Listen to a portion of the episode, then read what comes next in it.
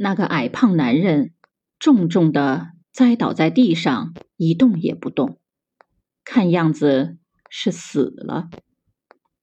那个小伙子赶紧俯下身，开始翻看他的口袋。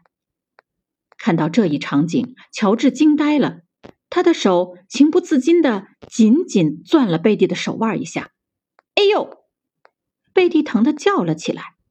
但此刻，乔治突然意识到。贝蒂刚才正背对着那个场景，并不知道究竟发生了什么。而他个性冲动，如果他亲眼看到那个场景，一定会马上跑出去救助被打的人。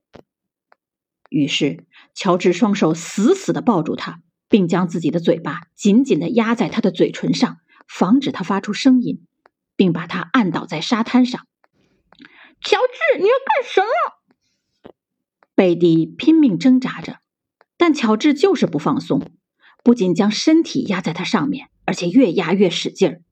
贝蒂急得用牙齿咬住他的嘴唇，他的嘴里已经尝到血的咸味了。但不管贝蒂怎么挣扎，乔治就是不放手。他现在的想法就是必须不惜一切代价让贝蒂别出声，因为那个小伙子刚才已经开了一枪，他会毫不犹豫地开第二枪的。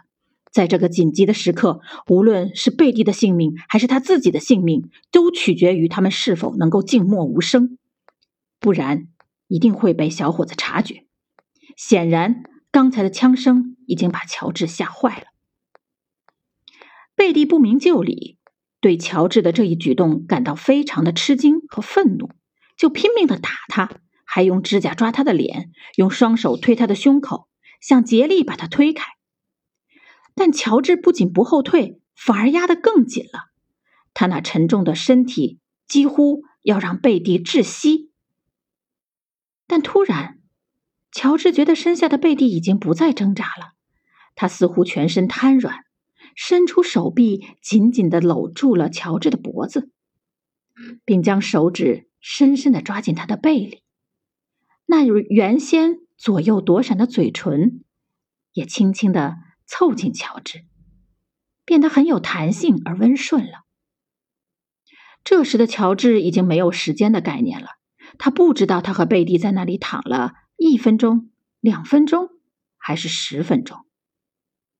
慢慢的，他又抬起头向那边的海滩张望，只见那个矮胖男人趴在破船边的一个土堆上，仍然是一动不动，而开枪的那个小伙子。早已不见踪影。看来情况总算是过去了。乔治趴在沙滩上的时间不短了，腿也有些麻木。他试图用一个膝盖支撑抬起身子。就在他抬起头的当口，他突然又看到了那个小伙子，而且距离自己非常近。乔治飞快的瞧了他一眼，就这一眼，让乔治终生难忘。当时月光正好照在小伙子的脸上，他看见这个人的脸又瘦又小，就像一只狐狸，满头乱发，颜色红红的，眼睛发黄，没有耳垂，还有那把手枪仍然握在他的手中。贝蒂显然也注意到了这一情况。你看，乔治，身旁的贝蒂低语了一声，大概是贝蒂这句低语惊动了小伙子。尽管当时海浪的拍击声非常大，而且他们又是处于下风头，但那个小伙子仍然受到了惊吓。他发现了贝蒂，就朝他扑过去。贝蒂显然有了准备，他顺势向旁一滚，躲开了。小伙子又追上来，扭住贝蒂，在潮湿的沙滩上厮打了起来。几个回合，贝蒂拼命挣脱出来，并使劲扇了他一个耳光。你很难想象贝蒂这个女孩子的手劲儿有多大，就这一耳光，将那小伙子打得摇摇晃晃，头向后仰去。贝蒂趁他还没来得及做出反应，就起身飞跑走了。乔治在不远处看到了这一切，这时他也跌跌撞撞地站起身，瞪大眼睛四处张望。那个小伙子的身影已经不见了，只有贝蒂正沿着海边拼命地奔跑。乔治赶紧捡起雨衣，朝着贝蒂奔跑的方向追了过去。但他天生不是运动员那类人，再说贝蒂又是先跑的，所以他追了一会儿就没劲儿了，大口大口的喘着粗气，两个膝盖也开始发软。乔治喘息了一会儿，又继续跑起来，不过始终还是落在贝蒂后面。如果不是贝蒂跑到美洲豹旅馆门口的门廊前停下来等他，他是无论如何也追不上他的。贝蒂，你听，你听我解释。他气喘吁吁地说：“不必了。”他微微仰起头，语气傲慢地说：“贝蒂，你听我说，其实我并不想伤害你。”乔治试图说明情况，请求他的理解。但他没有吭声。亲爱的，你听我说，刚才海滩那里发生了一件很可怕的事情，你并不知道。乔治继续说着。令乔治想不到的是，这时贝蒂突然咯咯咯的笑了起来，顺势投进了他的怀抱，并温柔的说：“乔治，我爱你，真的。平时你总是很冷静。”但我没想到今天你会这么激情，你知道吗？每个姑娘都想要一个为她而发狂的男人。乔治，我现在知道了。他说着，从乔治怀中挣脱出来，满脸绯红，快步跑进旅馆，随手将门“砰”的一声关上了。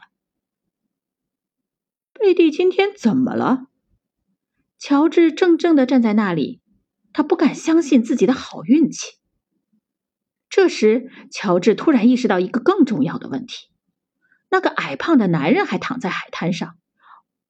他必须赶快通知警察，不能让他就这么死去。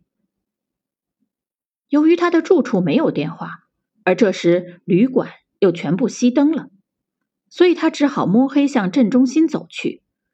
至于警察局在哪里，他也不知道，但他相信自己可以打听到。当他来到镇中心街道时，四周漆黑一片，看不到人影。他借着打火机的光看了看手表，已经快到凌晨两点了。怪不得全镇毫无声息。我该怎么办呢？乔治紧张的思索着。这时，只见一辆警车从镇子的一条小路开出来，速度很快。他招手想让车停下来，但司机根本不理他，一踩油门就从他身边飞驰而过。他很失望。接着，他又看到有两辆警车呼啸着向飓风角驶去。警车是开往飓风角的。难道有人也发现了那个矮胖男人的尸体，报了警？也许那个男人没有死，又或是受伤不重。他自己通知的警察，乔治猜测着。这时，乔治已经非常疲惫了，但或许是他觉得自己有责任关注这件事，又或许是由于贝蒂的缘故，让他忘记了劳累。他还是鼓起精神，又拖着疲惫的双脚，朝着汽车行驶的方向奔去。在奔跑中，他不经意间用手擦了擦脸，突然摸到一股黏糊糊的东西。原来这是在海滩被贝蒂用指甲抓破脸流出来的血，早已凝固了。现在一摸才觉得很疼，可在这之前他竟然丝毫没有感觉。我今晚在海滩目睹了一桩罪行，但当时没有勇气去阻止。如果警察调查后需要我去法庭出面作证，那可就糟了。别人会怎么看我和贝蒂深更半夜躺在海滩上这件事呢？要是报纸把这件事刊登出来，就更麻烦了。贝蒂会怎么想？如果他不理解我，我可能就会在刚刚赢得他的心时又失去了他。乔治一边跑一边想着。除此之外，还有一些问题也让乔治感到不好办。比如，如果警察不相信他的话，怎么办？因为当时只有他和贝蒂在场，他确信贝蒂什么都没有看见，所以根本无法证实他的话。警察如果将他当作嫌疑对象抓起来审问怎么办？因为他现在灰头土脸，满脸血痕，衣服上全都是沙子，完全可以被当作是作案者被怀疑，如果自己在这里继续拖延下去，波士顿那份工作怎么办？明天就是他报道的日子，他必须明天下午乘车前往才行。一想到这些，他的心里非常焦急。乔治又来到了飓风角，只见这附近停着好几辆警车，车灯全部打开，照得海滩明晃晃的。其中一辆警车正尖叫着快速离去，这情景让他感到非常紧张。从来都是这样，只要一发生车祸或者凶杀案，就会不知道从哪里突然冒出许多人。现在也是这样，有许多不知道什么时候出现的人也围在了飓风角这片海滩上。围观的人正议论纷纷，乔治也挤进了他们之中。